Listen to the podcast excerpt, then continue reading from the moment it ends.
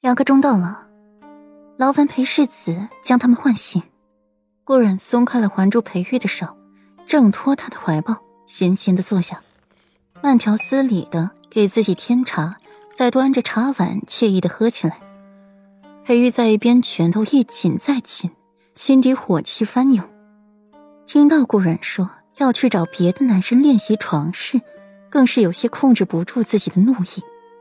看到顾阮这副风轻云淡的模样，心里又极度不平衡，伸手夺过了茶碗，一饮而尽，再俯身与顾阮嘴对嘴，把茶水尽数吐进了顾阮嘴里，让他咽下，动作强硬又霸道，唇分。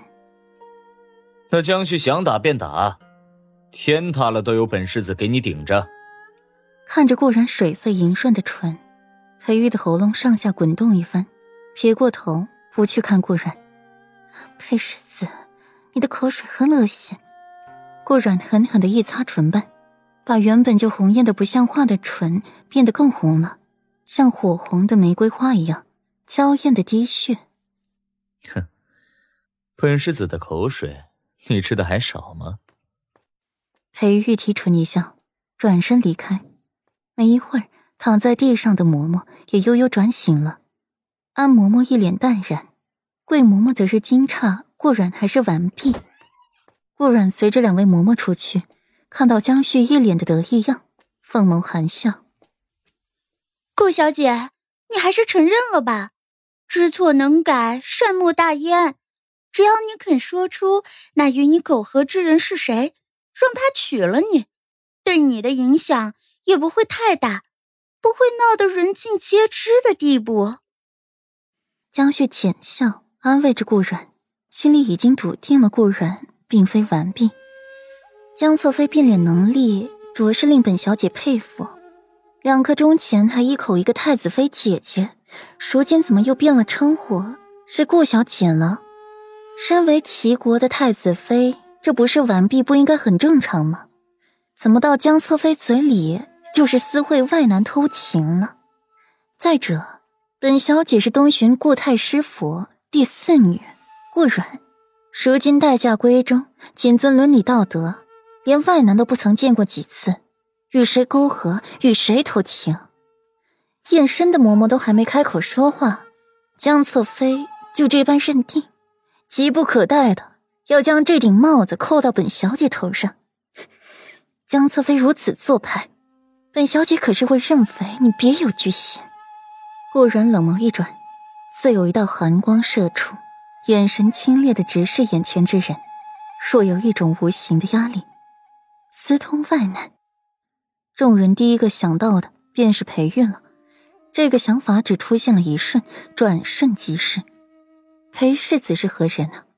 裴世子就像是画里的人一般，只可远观，不可亵玩。清心寡欲的裴世子。能是这种与女子偷情的人吗？若是顾然与人偷情，那他还能得裴世子如此的宠溺爱护？江侧妃，说话可要记得过一下脑子。左长安与江侧妃本就是敌对一方，说话用不着客气，早晚都得撕破脸皮。有了左长安开口言重，个个跟风讨伐江旭，嘈杂不已。桂嬷嬷。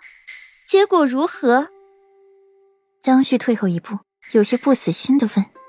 看到桂嬷嬷，仿佛看到了希望，看到了顾然悲惨的下场。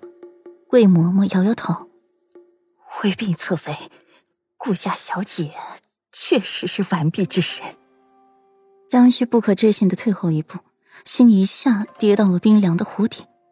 是完璧？江侧妃可是听清话了？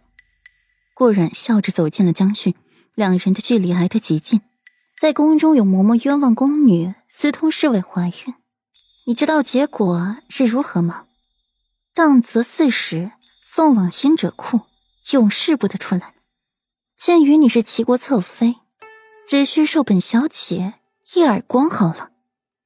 什么？江旭还未来得及反应，就听见了一声脆响。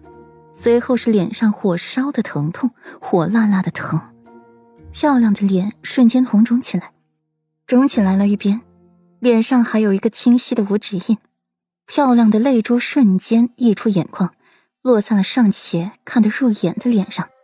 顾然，你疯了！顾家姐妹在一旁看戏学脚，期待着顾然这一次不得翻身。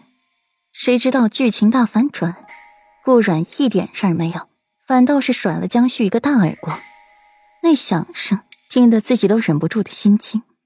更没想到顾阮这么大胆，竟然毫不留情面的打江旭，这是要拖累死太师府吗？